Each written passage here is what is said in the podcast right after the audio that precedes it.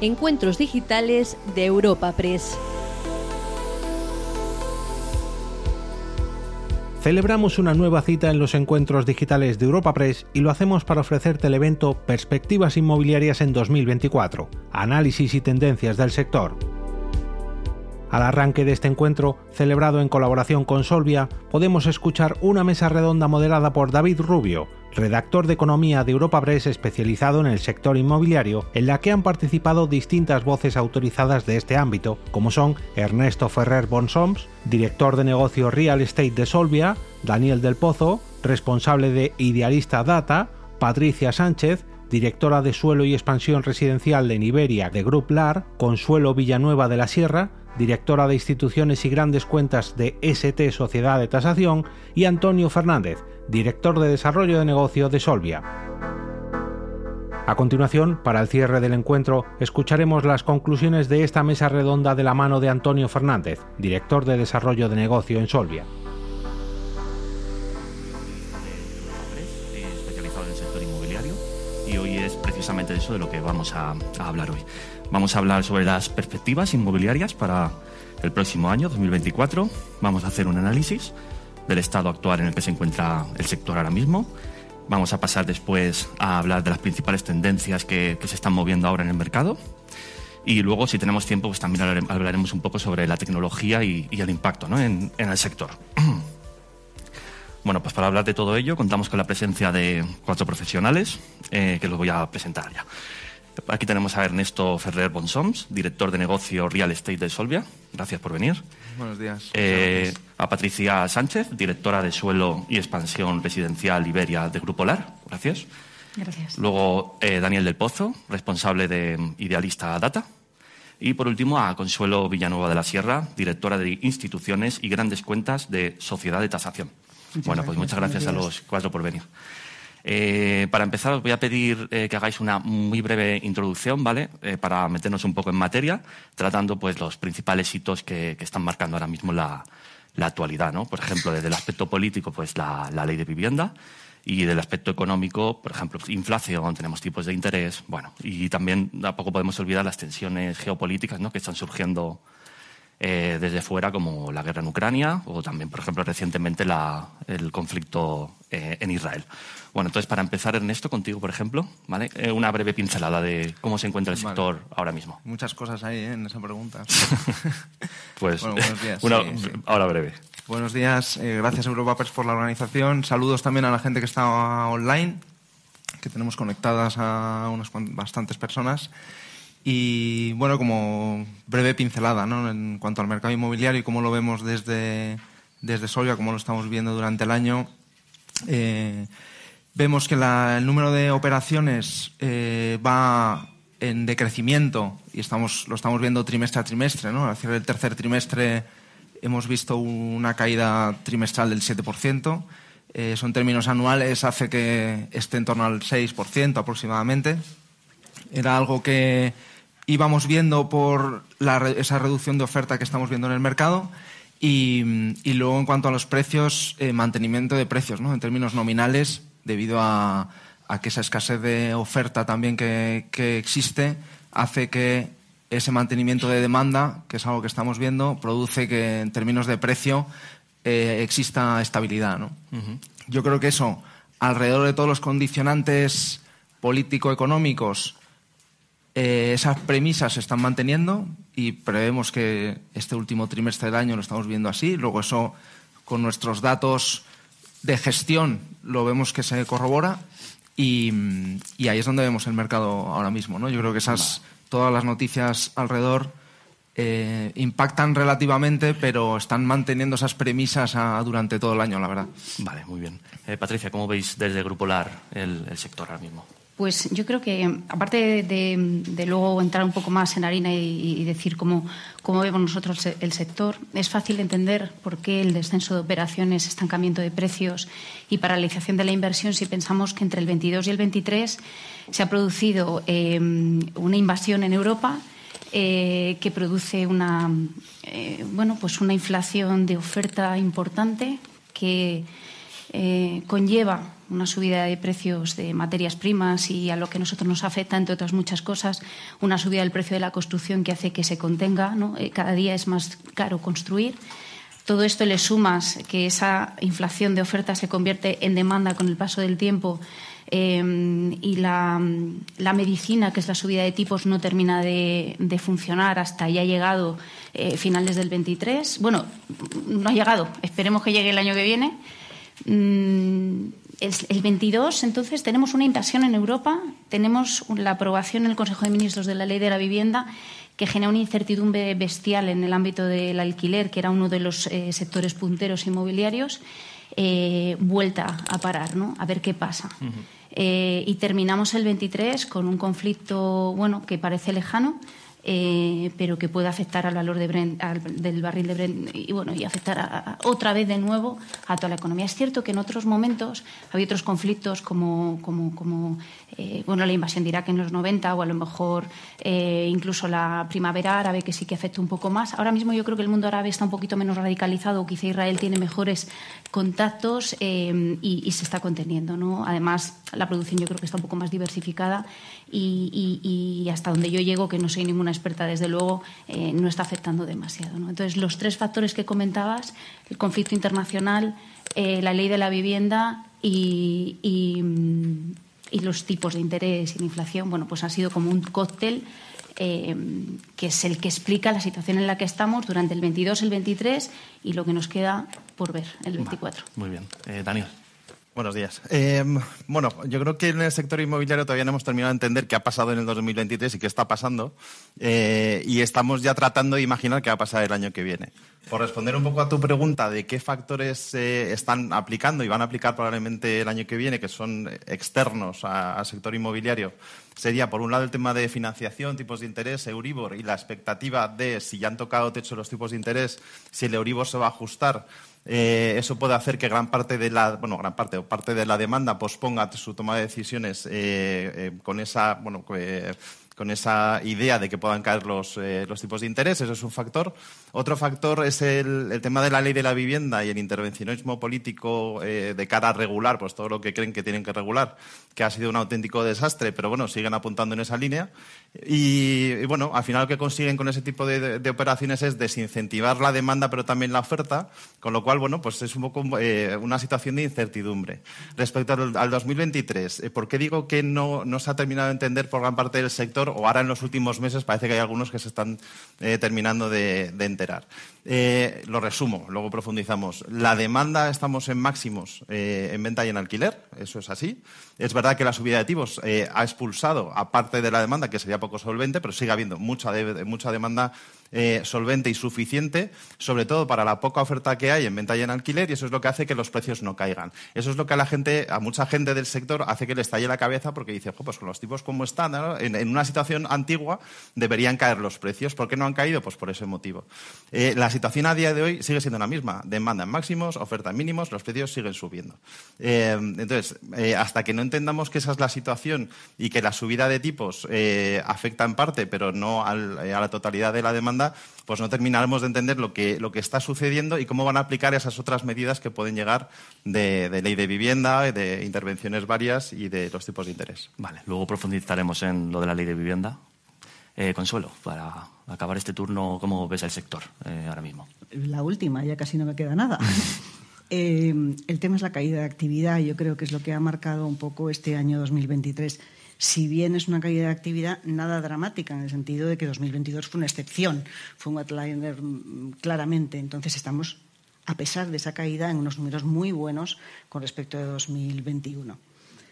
Eh, hasta ahora, hasta septiembre, los datos dicen que más o menos la caída es de un 8% de actividad inmobiliaria, de compra-venta de vivienda, diferente vivienda nueva como un 4%, vivienda usada del orden de un 9%, y acabaremos el año a lo mejor del orden de un 10% menos, pero con eso son 550.000 viviendas, que es un dato como para felicitarnos todos, es un dato que está muy bien. Esa pérdida de actividad, como digo, es diferente tanto en vivienda nueva, en vivienda usada o la vivienda turística, que es la actividad de costa, que está muy marcada por lo que está pasando en Europa en general. O sea, estamos viendo mm, cómo el PIB en otros países está mm, quedándose muy, muy limitado, incluso en, en pequeños momentos de recesión en algunos puntos, eso nos va a afectar, porque uno de nuestros pilares en compraventa de vivienda sigue siendo la vivienda turística, es un, un, un punto importante, estamos como en un 15% aproximadamente. Y luego la vivienda nueva, que está marcada por, por, por, la infraproducción. No somos capaces de poner en producción más de 100.000 viviendas al año y eso sigue siendo un drama, cuando la vivienda nueva, además, después del COVID, ha sido la gran protagonista eh, en, en, dentro del apetito de la demanda del sector en general. Y la vivienda usada, que es la que se está llevando un poco la peor parte, es la que está efectivamente acusando más esta caída de actividad. También es cierto que tiene la posibilidad de ajustar precios, pero hoy por hoy eso, como estaba diciendo Daniel, no está pasando simplemente porque, porque la demanda supera claramente la oferta. Aunque también va por barrios, todo es matizable, no en todas partes pasa lo mismo, no la calidad de la oferta no en fin, vamos a tener que adecuarla y, por lo tanto, encontrar un precio, pero sí es cierto que la segunda mano es mucho más flexible en ese, en ese punto y, aunque sigue subiendo de precio, las moderaciones en los, las alzas de precios siguen siendo más contenidas.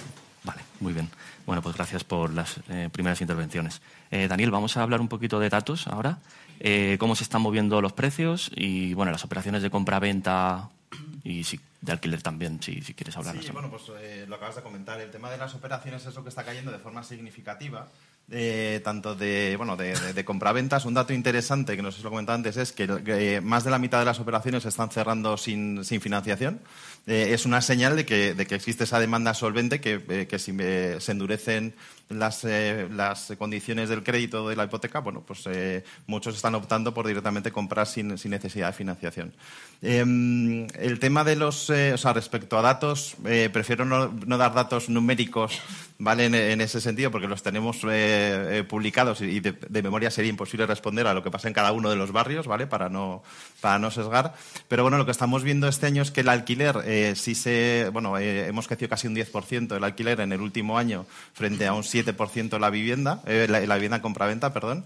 Entonces, el alquiler sí que está mucho más tensionado en cuanto a que hay mucha más demanda para la oferta y que esa demanda se focaliza principalmente en las ciudades y en, los entornos de las grandes ciudades, que es donde hay menos oferta eh, y es donde, eh, eh, si esto sigue así, y de momento sigue así, pues es donde se esperan que, que, esa situación y esa tendencia pues que continúe, porque no hay nada que lo, que lo, que lo esté cambiando.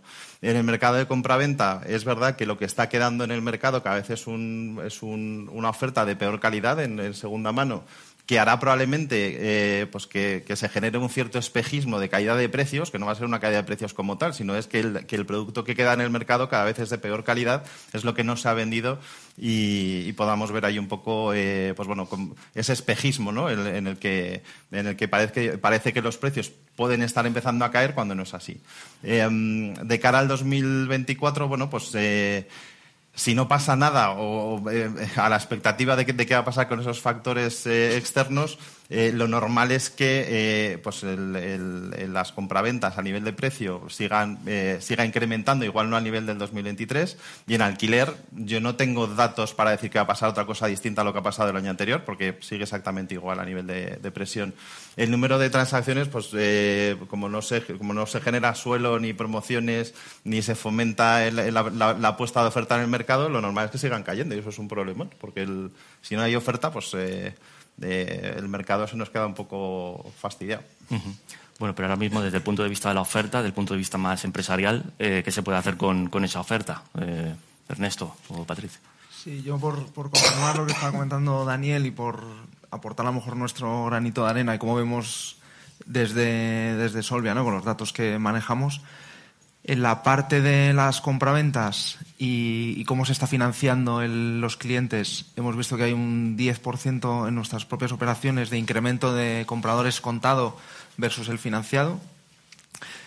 Veíamos que o sea, solemos tener bastantes compraventas de, de, contado y yo creo que la parte del COVID, donde llegamos a esas tasas de ahorro pues casi históricas, ¿no? del 18% en, eh, a nivel nacional, se ha ido menguando, como es lógico, y, pero sigue siendo muy solvente, ¿no? Y, y, lo vemos nosotros con ese incremento de un 10%, donde también en nuestro caso coincide, ¿no? La mitad de las operaciones que hacemos son, son contado, ¿no? Versus la financiada, ¿no? Pero es verdad que veníamos de una parte financiada mayor, provocada lógicamente por, por los tipos de interés tan bajos, ¿no?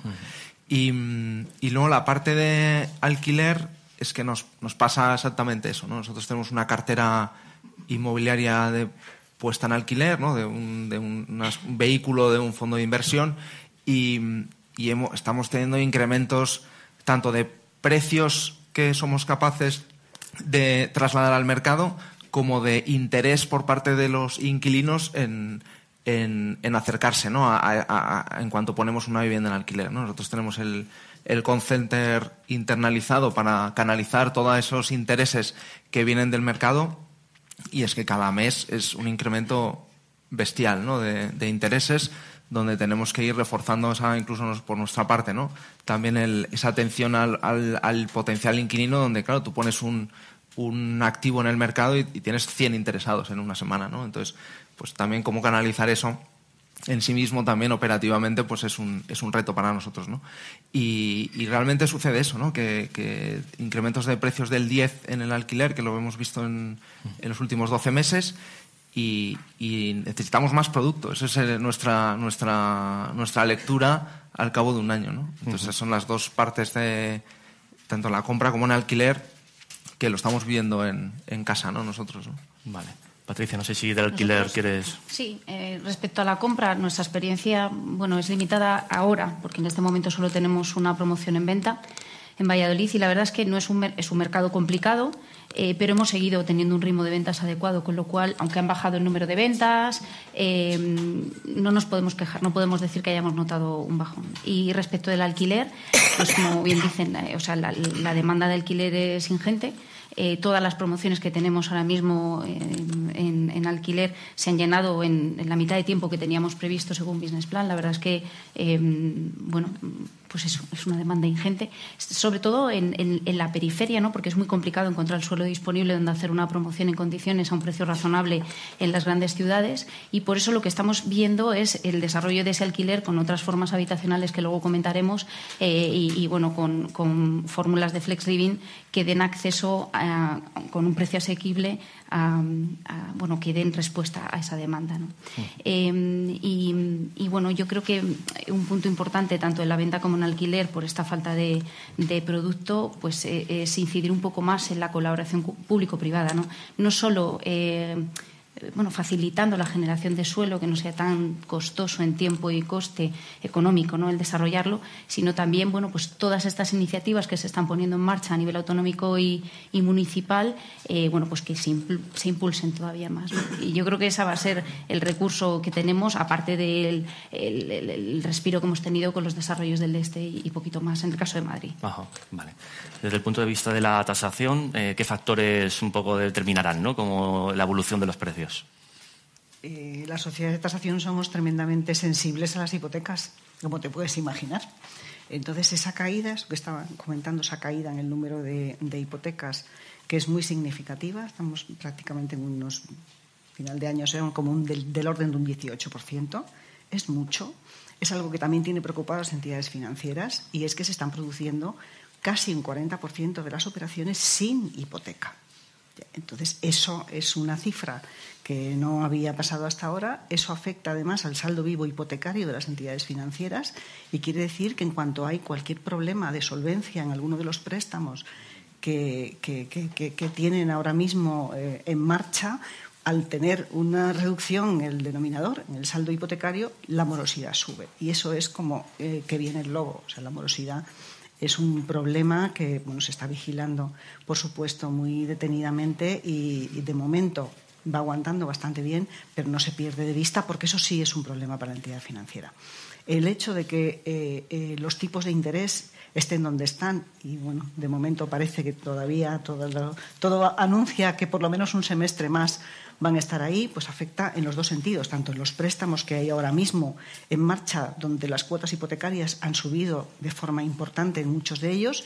Es cierto que veníamos en los últimos años de eh, un número de tipo fijo, de hipoteca tipo fijo importante, y eso salva, da un poquito de espacio y de aire a la morosidad, pero sí es cierto que hay un interés variable donde esa cuota hipotecaria está suponiendo un esfuerzo muy importante. Se están trasladando poco a poco, eh, los tipos del Banco Central Europeo están trasladando poco a poco a, a, los préstamos hipotecarios y eso hace también que haya una parte importante de la demanda que el año pasado sí podía acceder a una compra eh, en un determinado precio, que ahora, y eso afecta también incluso a las, a las entregas de las preventas que se han hecho este año pasado o el año anterior y que se van a materializar ahora. dices, eh, con esa subida, ese incremento de tipos, no voy a poder afrontar este precio.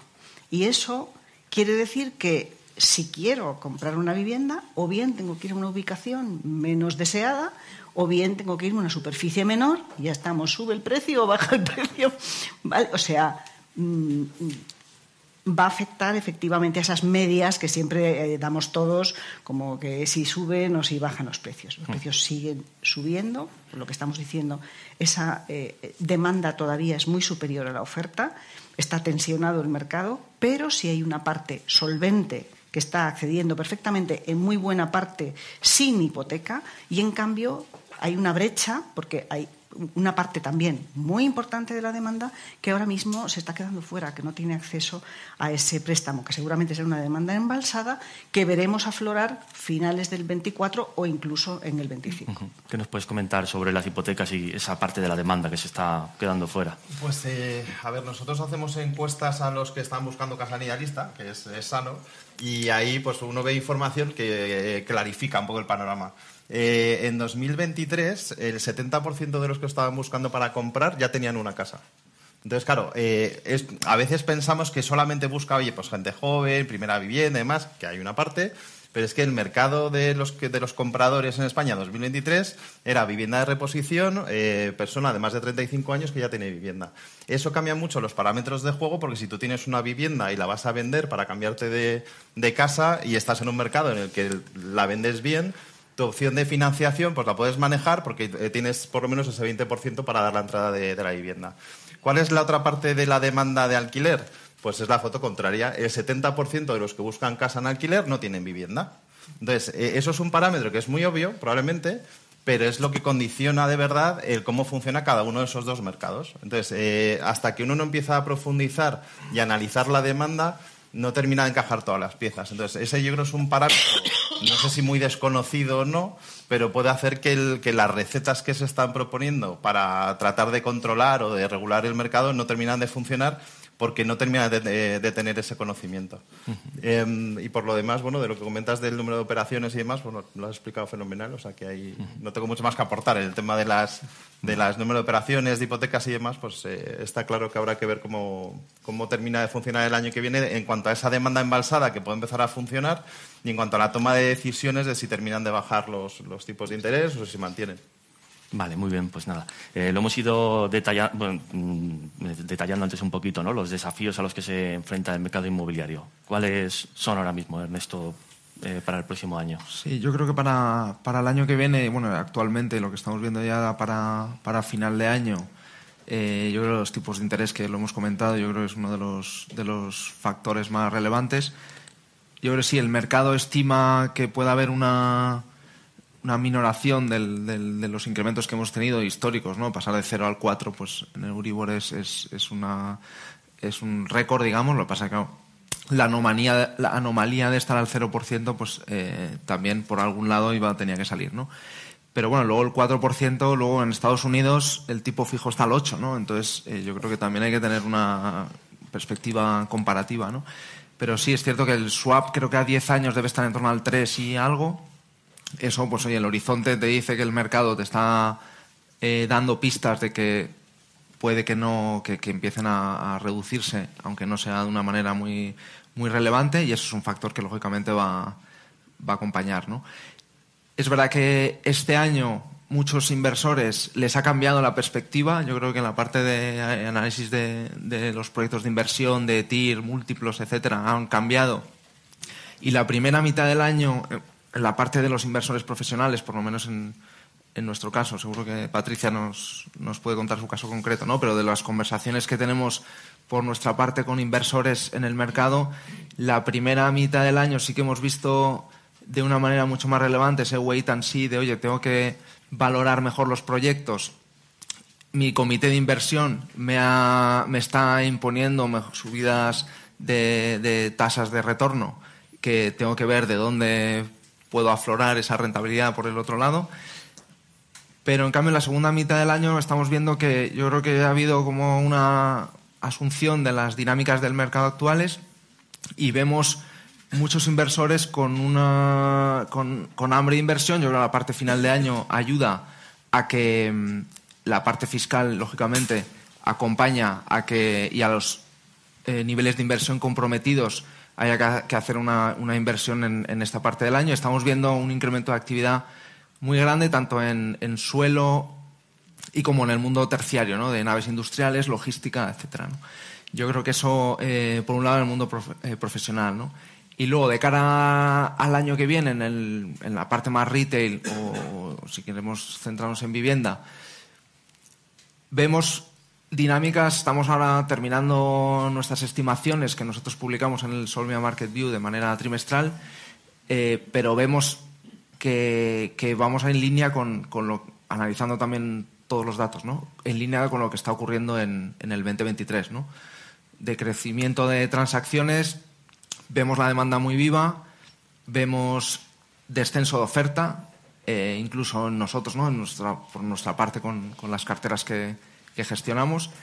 Y, y, en cambio esa demanda viva hace que los precios se mantengan. ¿no? Entonces nosotros vemos un escenario similar para, para el, para el año que viene de momento. ¿no? Vale. Desde el Grupo LAR también compartís esa misma visión, ¿no? Del primer semestre un poco más paralizado y el segundo más, más vivo. Totalmente, totalmente. Desde el punto de vista de interés, efectivamente hay que ver los dos, los dos ángulos, ¿no? Uno, el que compra, que si bajan, pues, pues probablemente no, con seguridad eh, habrá más acceso al crédito y podrán afrontar la compra de nuevas viviendas si las hubiere.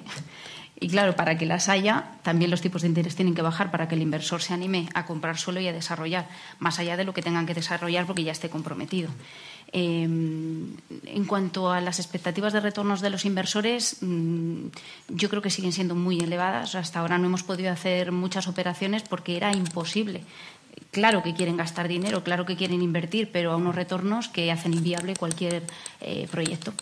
Eh, y por mucho que cambies de asset y digas, pues vamos a invertir aquí, no sale, allí, no, y vas probando, es que no sale, porque son tires eh, muy elevadas las que te, piden. Entonces yo creo que el primer desafío efectivamente es el tipo de interés y va a mover todo. El segundo es, decíamos antes, esa colaboración público-privada. Tiene que empezar a haber más suelo. Pasa que esto no, no lo veremos, ¿no? O sí, ya veremos. Eh, y el tercero, no hay que perder de vista el mercado laboral, porque nuestro sector se está viendo muy perjudicado por, por la falta de profesionales ah, y el precio de la construcción, por mucho que baje las materias primas, estabilice el precio de la construcción en general, de los materiales, no conseguimos bajarlo porque el laboral sube. No hay y el que hay es más elevado. Entonces yo creo que son generación de suelo, situación financiera mejor y, y ojo al mercado laboral. Vale sobre ese mercado laboral, pero bueno, también eh, quería que retomases un poco lo de la ley de vivienda, eh, aspecto más macroeconómico, político. Eh. Pues bueno, la ley de vivienda es un pequeño desastrillo, por no decir gran desastre, y me explico. yo creo que todos en el sector estamos de acuerdo en cuanto a qué es lo que haría falta, y estamos todos de acuerdo en que estaría muy bien generar unas condiciones de acceso a la vivienda eh, que sean asequibles, eh, que el precio del alquiler eh, pues que se contuviera y que fuera más estable. Entonces, en cuanto a qué es lo que queremos, y está recogido en la ley, yo creo que estamos todos de acuerdo. Lo que a mí me parece de tengo la duda, no sé si es de ingenuos o de perversos, es las recetas que se aplican para conseguir ese objetivo, que uno puede estar de acuerdo o no, y, repito que yo creo que todos estamos de acuerdo en el objetivo a conseguir. Cuando todos los que nos dedicamos a esto y tenemos un poquito de experiencia sabemos que las recetas que se aplican en esa ley, además de, reciente comprobación, por ejemplo en Cataluña, eh, donde en 61 municipios se limitó el precio de alquiler y demás, y se ha visto las consecuencias, Lo que no entiendo, no termino de entender, eh, es eh, por qué se siguen aplicando esas recetas cuando sabe que no funcionan y cuando al mismo tiempo, y no hay que irse muy lejos, eh, ha habido políticas de, gestión de, viviendas de alquiler y de poner mayor oferta de viviendas en alquiler. Y no estoy hablando de un país súper exótico ni de zonas muy, muy raras. en el País Vasco, en Navarra, o sea, dentro de España, tenemos ejemplos buenos, igual no perfectos, de cómo afrontar el poner mayor oferta, en ayudar en transmitir y en dar una mayor seguridad jurídica. Entonces, eh, la ley de, vivienda, tal y como está planteada, las soluciones o las acciones que plantea, sabemos que va en contra de los objetivos que proponen, con lo cual a mí me sigue pareciendo absurdo, eh, y sabemos los efectos, eh, bueno, los malos efectos que van a conseguir con la aplicación.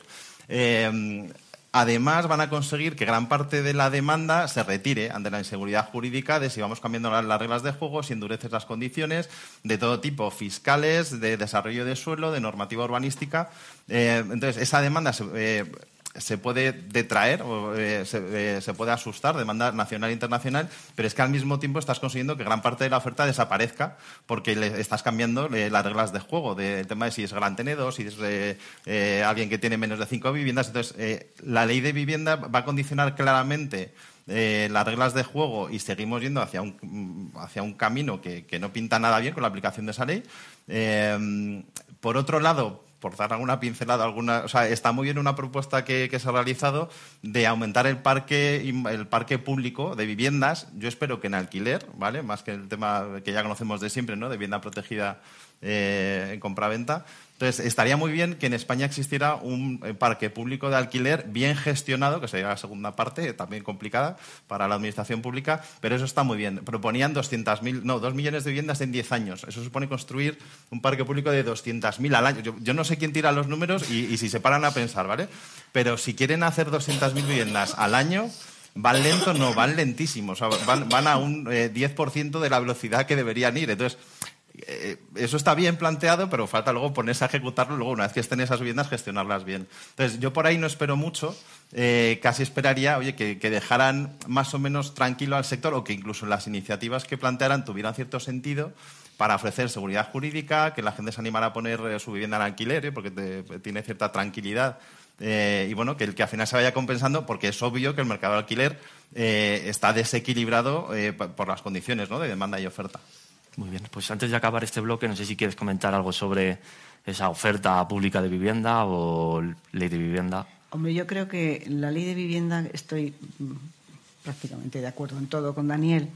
La ley de vivienda lo que sí ha hecho, bueno, primero era necesaria, no había ley de vivienda y tenía que haber, eso es evidente, tenía que haber una ley de vivienda. En lo de si es esta o no, eso es otra cosa, pero tenía que haber una ley de vivienda. Y lo siguiente es que ha puesto, por fin, el foco en la vivienda. en la vivienda es un, problema ahora mismo, la accesibilidad a la vivienda es un problema y las soluciones mm, probablemente no están en esa ley. Yo creo que toda la parte de alquiler no está resuelta. Estoy de acuerdo con Daniel en que estamos de acuerdo en lo que hace falta, pero no en el cómo y ese cómo mm, no parece que sean los miembros adecuados. Pero sí es cierto que toda la parte de vivienda protegida de que la vivienda protegida no se pueda desproteger, que el fomentar un parque público de alquiler, todo eso es algo que es un, debe, es una asignatura pendiente en este país y yo creo que esa es la parte positiva, o prefiero quedarme con esa parte positiva y que se haya puesto el foco en la vivienda. O sea, no puede ser porque socialmente es un problema muy serio. Como sociedad no podemos permitirnos que la vivienda eh, no sea un bien asequible, accesible para una parte de la población que ahora mismo se está quedando fuera. Entonces, esa es la parte, me quiero quedar con esa parte positiva de, esta. Vale, pues nada, antes de cerrar este primer bloque, no sé si queríais comentar algo sobre esto último o bueno, ya podemos pasar a, a las tendencias, ¿no? Bueno, eh, ahora vamos a hablar un poco sobre las tendencias desde el punto de vista de la demanda, ¿no? Cómo está eh, marcando pues, la, tendencia en, el comportamiento de, los eh, clientes. Así que, bueno, Ernesto, ¿cómo, ha cambiado el modelo de negocio inmobiliario en este sentido en los últimos tiempos? Yo, por centrarnos en algún punto, yo creo que hay bastantes variables en ese sentido en cuanto a, hablando ahora de, de demanda. ¿no? Hay un factor relevante en ese sentido, yo creo que el COVID es uno, uno de los puntos de inflexión donde yo creo que esa parte de búsqueda de teletrabajo y de búsqueda de vivienda, a lo mejor ese cambio de perspectiva de más espacios y más zonas ajardinadas o como queramos llamarlo, yo creo que hubo un pico ahí con, con la parte del COVID, yo creo que eso ha ido reduciéndose posteriormente, pero bueno, ha quedado ahí que luego con la parte del teletrabajo hemos seguido viendo que, que, existe mucha demanda ¿no? en, esa, en, esa parte. ¿no? Pero bueno, luego lógicamente el foco y la demanda va dirigida más que nunca casi a, las grandes ciudades, ¿no? que es donde se están concentrando todas las, las, grandes, las grandes operaciones y ahí es donde aparecen nuevos eh, mercados o nuevas maneras de, de, de demanda y también condicionadas por, por muchos a veces, ¿no? En ocasiones cambios de, modelos familiares, pues monoparentales, o cómo tratamos a, o cómo quiere vivir también la gente más mayor, y entonces ahí, pues sí, eh, aparecen nuevas maneras de, de, proyectos de vivienda que quedan muy bien. Además, el living, el co-living, el flex, y ahora Patricia nos contará que seguro que están mirando en ese sentido.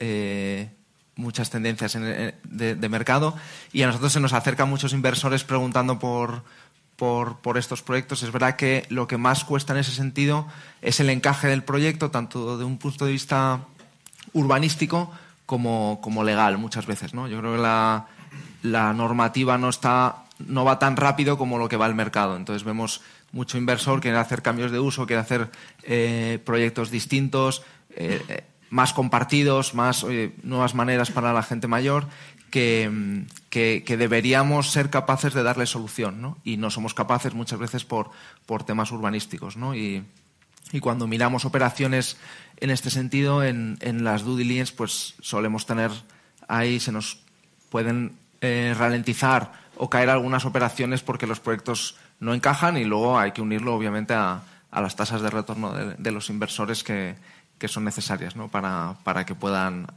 eh, hacer el proyecto. ¿no?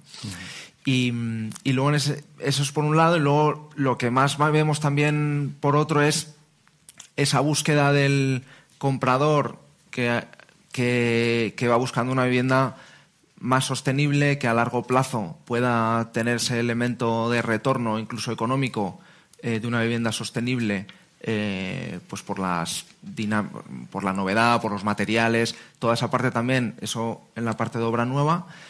Es verdad que no hay una capacidad de obra nueva como gustaría por, esa limitación en los proyectos de suelo que, van más lentos de lo esperado, pero esa tendencia también vemos como una novedad. ¿no? Yo creo que son las dos partes de, vivienda nueva por un lado, nuevos proyectos de, nuevas maneras de vivir por, por, otro, ¿no? Es lo que estamos viendo nosotros. Vale, Ha comentado el COVID, el teletrabajo, bueno, ¿qué otras tendencias o cómo han marcado la demanda? Depende del segmento del cliente, ¿no? tenemos el, cliente a lo mejor maduro que lo que va buscando es una vivienda más personalizada, eh, una vivienda inteligente, con espacios amplios, con zonas verdes, ¿no? Eh, vivir pues más espacioso, más, en fin. Y, luego encuentras otro tipo de, cliente eh, que son, pues, hay muchos singles, ¿no? Por diferentes circunstancias. Eh, y te encuentras a un perfil de entre 40 y 50 años que vive solo y lo que quiere es otro tipo de, producto, a lo mejor más céntrico, con los servicios a pie de, de vivienda quizá una independencia, una vivienda que tenga servicios, pero no una vivienda completa como la que concebimos ¿no? tradicionalmente. Y lo que va buscando es comunidad, eh, un espacio de coworking, un gimnasio, una cafetería, un restaurante donde pueda hacer eh, comunidad con el resto de las personas que viven en ese edificio. ¿no? Estoy hablando de esas fórmulas de flex living que hablábamos. Y además te encuentras a ese single, eh, pero te encuentras a gente mayor que parece que lo que vienen, eh, lo que tienen ellos en su disco duro es vivir en su casa hasta, hasta, hasta el final, ¿no? Y no, al final eh, venden o no venden, no, pero acceden a este tipo de viviendas. Eh, y bueno, pues mm, llama la atención, porque no es un producto pensado para ellos y sin embargo se integran. Mm, luego hay nuevos productos, mm, bueno, pues es dentro del Flex Living estos espacios de senior living o senior active, ¿no? Em, que están proliferando mucho. Realmente hay una demanda no solo extranjera, tradicionalmente ha sido extranjera, ubicada en costa, y ahora lo que empieza a haber es una demanda más urbana, o queremos pensar, con todos los servicios también a pie de, ciudad y en un target medio alto, más bien alto, no medio. Entonces, bueno, mm, ya digo, la demanda depende del tipo de, de, cliente y está muy diferenciada, muy diferenciada. En cuanto al tema de eficiencia energética, además, yo creo que es algo que queda bien en el discurso y perdonar porque a lo mejor no es políticamente adecuado, pero poca gente toma una decisión de comprar una vivienda por este tipo de cosas, ¿no? Al final vas al ticket y dices, ¿esto cuánto me supone?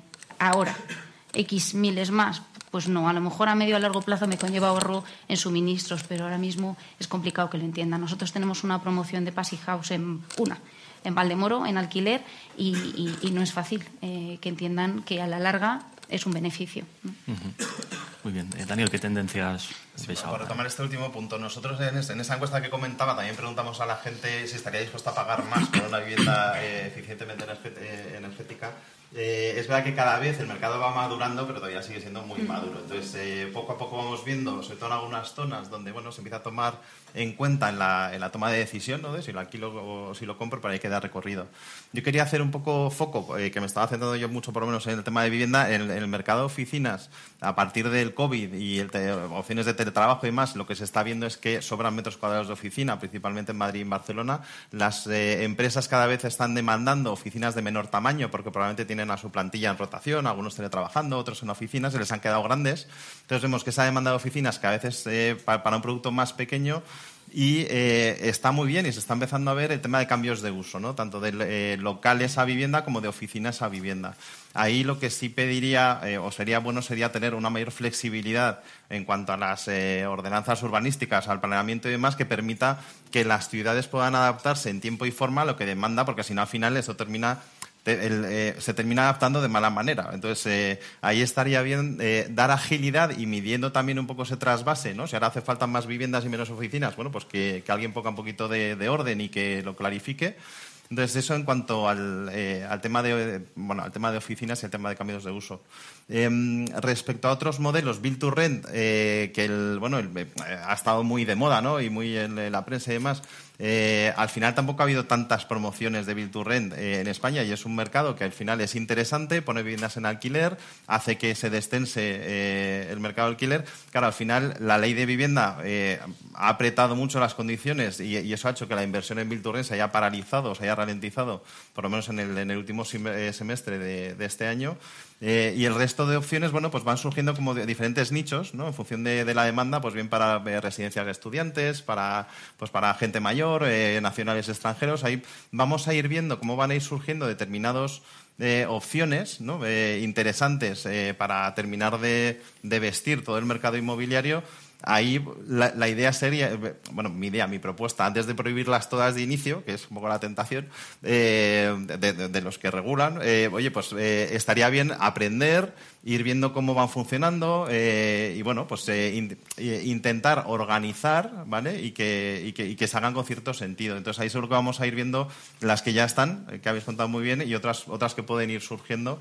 y por último, igual esto no tiene un nombre en inglés muy chulo, pero el alquiler de, el, alquiler de temporada eh, está subiendo mucho eh, a raíz de, la, de, la, ley de vivienda, que esta parte la ha dejado sin, sin tocar. Eh, pues bueno, el, es un mercado rentable que igual antes da un poquito más de pereza, pero claro, si la regulación te dice, oye, por aquí tienes todo el camino libre y además a nivel de rentabilidad y demás, eh, puede ser interesante. Estamos viendo que hay un auge y un trasvase de ese alquiler de, larga estancia, alquiler de temporada, que son de duraciones de menos de, de 12 meses y, otros, otra serie de, requisitos. Entonces, bueno, lo bonito es que el mercado se va adaptando probablemente mucho más rápido de lo que, de lo que podamos pensar. Bueno, desde la tasación seguro que en tendencias eh, tienes mucho que decirnos. Eh, ¿qué, tendencias o qué alternativas están viendo? Nada, la tasación es, el final de la película. O sea, que lo que va haciendo es recoger precisamente todas las tendencias que van surgiendo. Eh, sí es cierto que las entidades financieras suelen ser bastante prudentes a la hora de. Yo veo los SIS de, ir eh, incorporando los nuevos productos al tema de financiación. La financiación bancaria es una financiación barata, donde el riesgo mm, se mide mm, de forma muy precisa y cualquier tipología que no está rodada, que no ha fluido, que todavía no sabes cómo funciona y tal, la miran con bastante recelo. Les cuesta trabajo, pero van entrando. Les costó con el Bill to Rent, fueron entrando poco a poco, siempre hay quien se atreve con el producto y tal, pero sí es cierto que ahora viene el flex, que luego, o sea, todo esto a la entidad financiera le cuesta.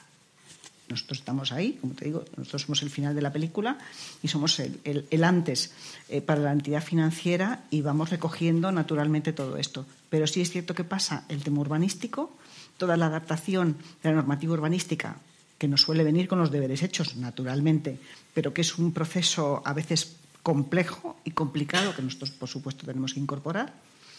Y luego mm, estamos en un momento de transición. O sea, yo creo que están surgiendo muchas cosas, algunas más deseos que otras cosas. No sé yo el senior living hasta dónde sí o hasta dónde, no lo sé, pero están pasando cosas y llegará un momento que se vayan como decantando. Bueno, pues resulta que no, que no, lo sé, es un disparate, pero que el senior living y las residencias de estudiantes van a ser lo mismo, porque lo que le gusta a la gente es vivir mezclada. Eh, no, lo sé, o sea, pero con el tiempo seguramente todas estas fórmulas y las que van a venir tendrán que mm, rodarse y luego posar hasta que eh, vayamos encontrando la tecla correcta, que si en el centro de la ciudad, que si en la periferia, que si más grande, que si más pequeño, que si compartir, que si no, hasta dónde o hasta dónde no. Y creo que es muy bueno.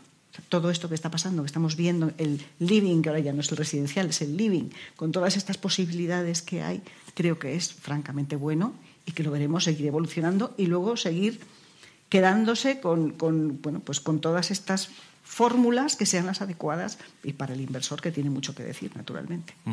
Yo quería hacer solo una nota eh, respecto a, la seguridad, no, bueno, a las reticencias de los bancos o la prudencia a la hora de financiar, desde luego, y hay que recurrir en ocasiones a, financiación alternativa porque efectivamente eh, no te lo dan. Ya no es que no te salga el número, es que no te lo dan.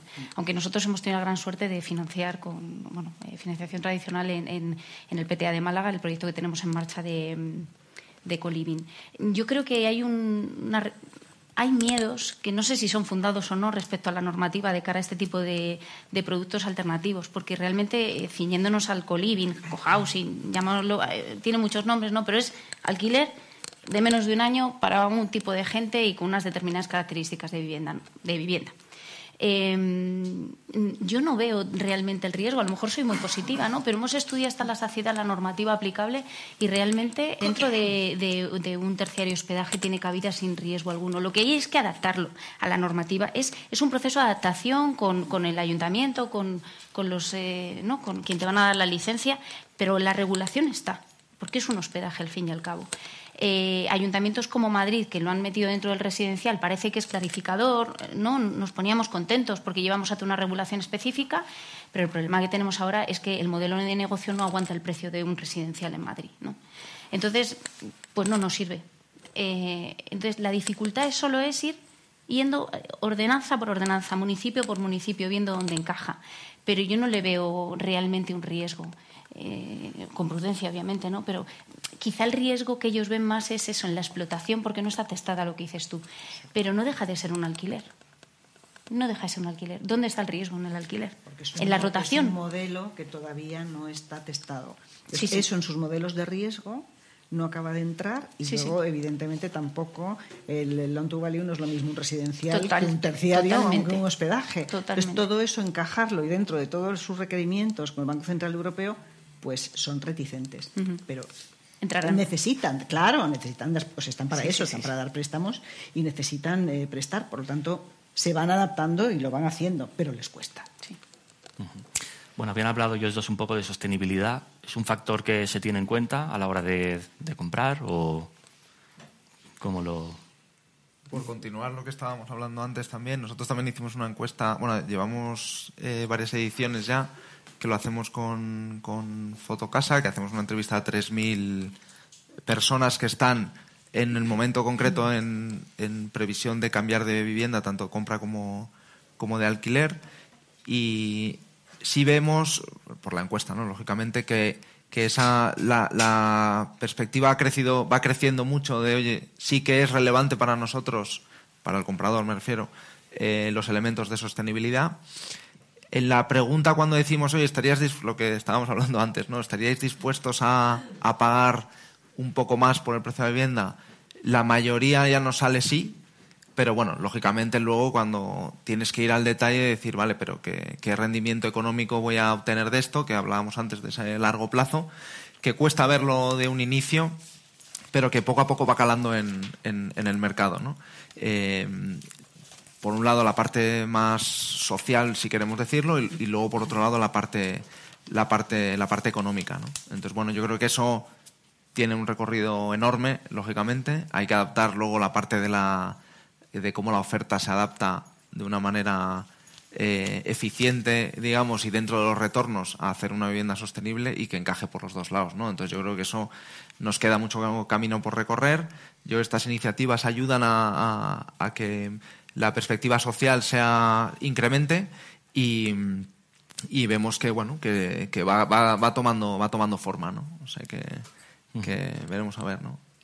Vale. Sé que en Valdemoro a lo mejor Bueno, en, en el están caso concreto Bueno, no, no, aplica. Están en pero- ellas, estamos en ello. Eh, bueno, yo lo he dicho, ¿no? Yo creo que no es Sí, sí. determinante en la compra. Yo creo que donde es determinante es en la inversión realmente. O sea, no hay ninguna promoción que no vaya con un Brian Excellent, salvo en residencial, que es prácticamente imposible. Pero, pero ahí sí, es esencial contar con todos los sellitos posibles, pero no por el sello, sino porque verdaderamente eh, se confía realmente en esto. Entonces, yo creo que es- pesa mucho más del lado del inversor que del comprador. Vale, pues nada, antes de acabar, que tenemos unos minutitos más, eh, vamos a hablar un poco de la tecnología, ¿vale? La inteligencia artificial, cómo todas estas herramientas están eh, influyendo ¿no? en el sector. Entonces, bueno, ¿qué posibilidades eh, se ven en, la- en estas nuevas tecnologías, eh, Daniel?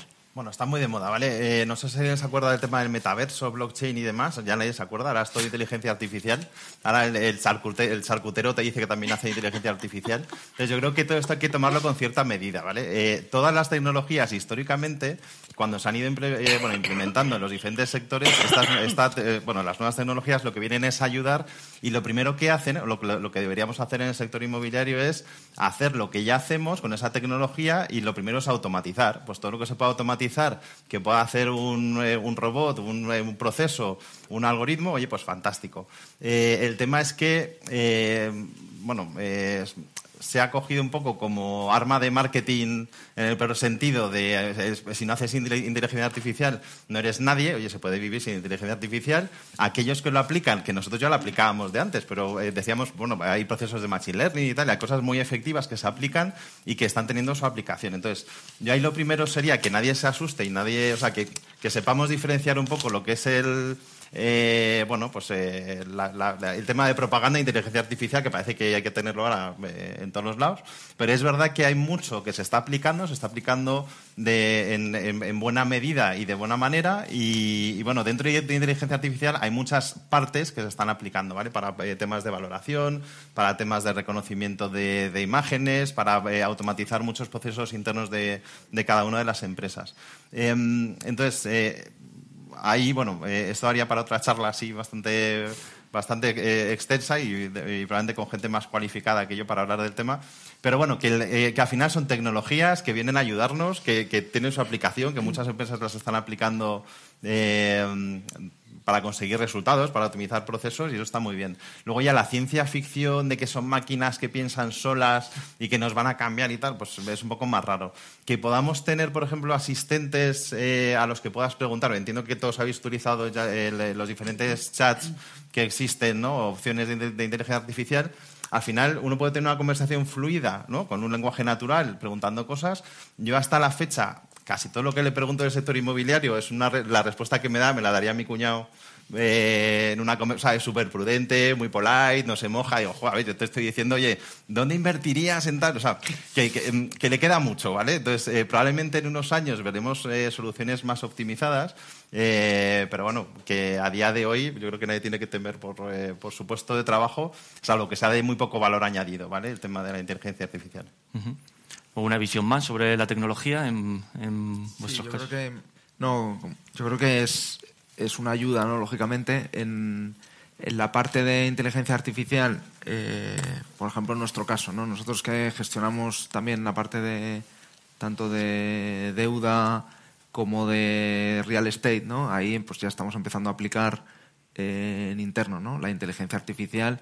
Entonces, si visualizamos esa parte de, por un ejemplo práctico, de, un call center que te está dando una información en directo sobre el mercado, a lo mejor que cuando tú estás en una llamada al call center con un posible comprador de una vivienda, eh, la persona pues es una ayuda donde le sirve para canalizar toda la información que hay del mercado, del producto que tenemos nosotros y de cómo puede transmitírselo al, comprador ¿no? o, al, potencial o al potencial inquilino. ¿no? Y luego, por ejemplo, también para ese resumen de las llamadas, nosotros tenemos ya el, eh, lógicamente la transcripción de, de, las llamadas de manera automática, pero ahora con la inteligencia artificial lo que estamos haciendo es que hace un resumen perfecto, te dice los cuatro tips, te dice los follow-ups y entonces te es capaz de conectarlo con, con las entidades financieras incluso, donde son clientes nuestros, para ser capaces de dar una información en el momento y entonces tiene ya la respuesta la persona que atiende a, un tercero, en ese momento tiene la respuesta para facilitársela, ¿no? Entonces, eso es un paso grande, ¿no?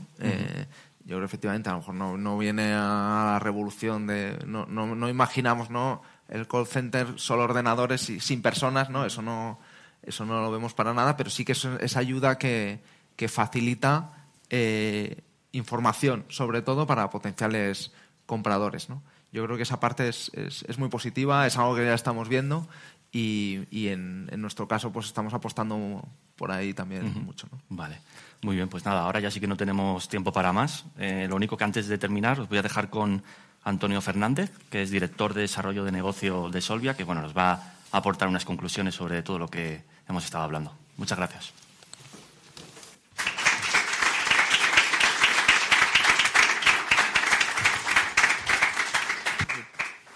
Pues nada, muchísimas gracias eh, por, por, participar. Muchas gracias a Daniel, muchas gracias a Patricia, muchas gracias a Consuelo y muchas gracias también a Ernesto y por supuesto Europa Press por organizar el, el evento.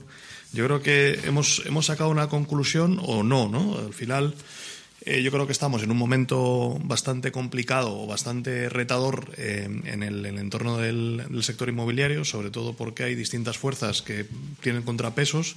hemos hablado de oferta, hemos hablado de demanda, hemos hablado de inflación, hemos hablado de costes de financiación, hemos hablado de, de colaboración pública-privada, hemos hablado de muchos aspectos que al final lo que hacen es que es difícil poder leer hacia dónde va a ir eh, el mercado en España. ¿no? Entonces, bueno, yo creo que es un reto para todos los que trabajamos en este mercado. Yo creo que conversaciones de este tipo nos ayudan a todos pues, a, entender por dónde pueden ir los tiros.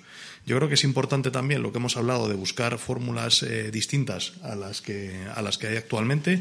Eh, tendremos que, ir buscando otro tipo de producto probablemente eh, para adaptarlo a, sobre todo al, producto que tenemos disponible en términos de suelo. Yo creo que la transformación del mundo de oficinas en residencial va a ser un reto. Eh, todos tenemos claro que hay un excedente en oficinas y vamos a tener que migrar en, en, el residencial. Eso es importantísimo, sobre todo también desde un punto de vista de la administración, ya que la administración no pone suelo, pues debería ayudar a poder transformar el producto ya existente. Y luego, sobre todo, pues oye, el reto para el año que viene, desde luego, a mí lo que más me preocupa personalmente es caída de actividad, ¿no? Y la caída de actividad ha habido un punto que ha dicho Consuelo que es muy importante y quizás no es obvio, que eso impacta a, impacta las entidades financieras, impacta en el volumen de negocio de las entidades financieras, impacta en la morosidad y eso genera restricciones de crédito que pueden afectar a otras partes de la vida de la vida empresarial. Entonces, con eso yo creo que debemos tener cuidado, porque no es tanto que las personas no puedan impagar, sino que se produce eh, una, una retirada de dinero en circulación que ponen las entidades financieras y en una economía altamente bancarizada como es la española, pues eso puede ser un riesgo de cara, de cara a futuro. ¿no?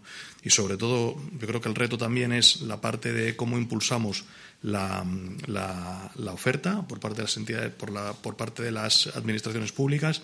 Yo creo que ahora mismo eh, no hay ningún tipo de ayuda ni con la ley de vivienda ni con las distintas leyes del suelo que hay en el territorio nacional para poder desarrollar producto y, y, el mercado va mucho, por supuesto, va muchísimo más rápido que van las administraciones y eso a, medio plazo puede ser, puede ser un problema. ¿no? Y luego, pues, eh, por último, yo creo que es importante hablar de, sostenibilidad.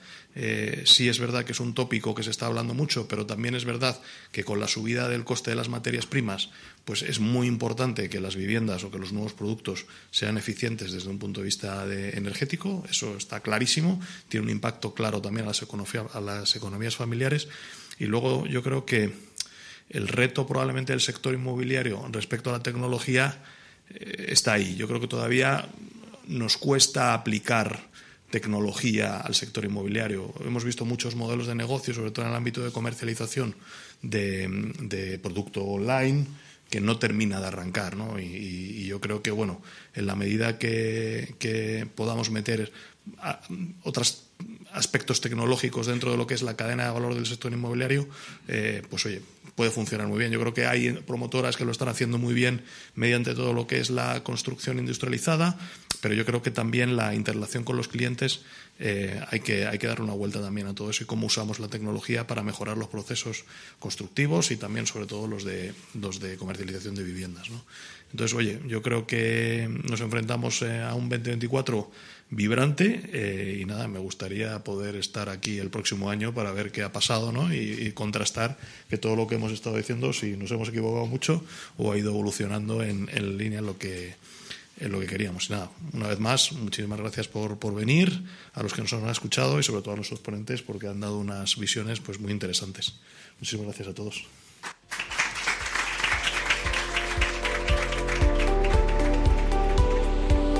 Despedimos esta edición de los encuentros digitales de Europa Press invitando a todos nuestros oyentes a descubrir el resto de episodios de este podcast, así como los del resto de programas de nuestra red a través de europapress.es barra podcast. Recuerda que todos ellos están disponibles en las principales plataformas de podcasting.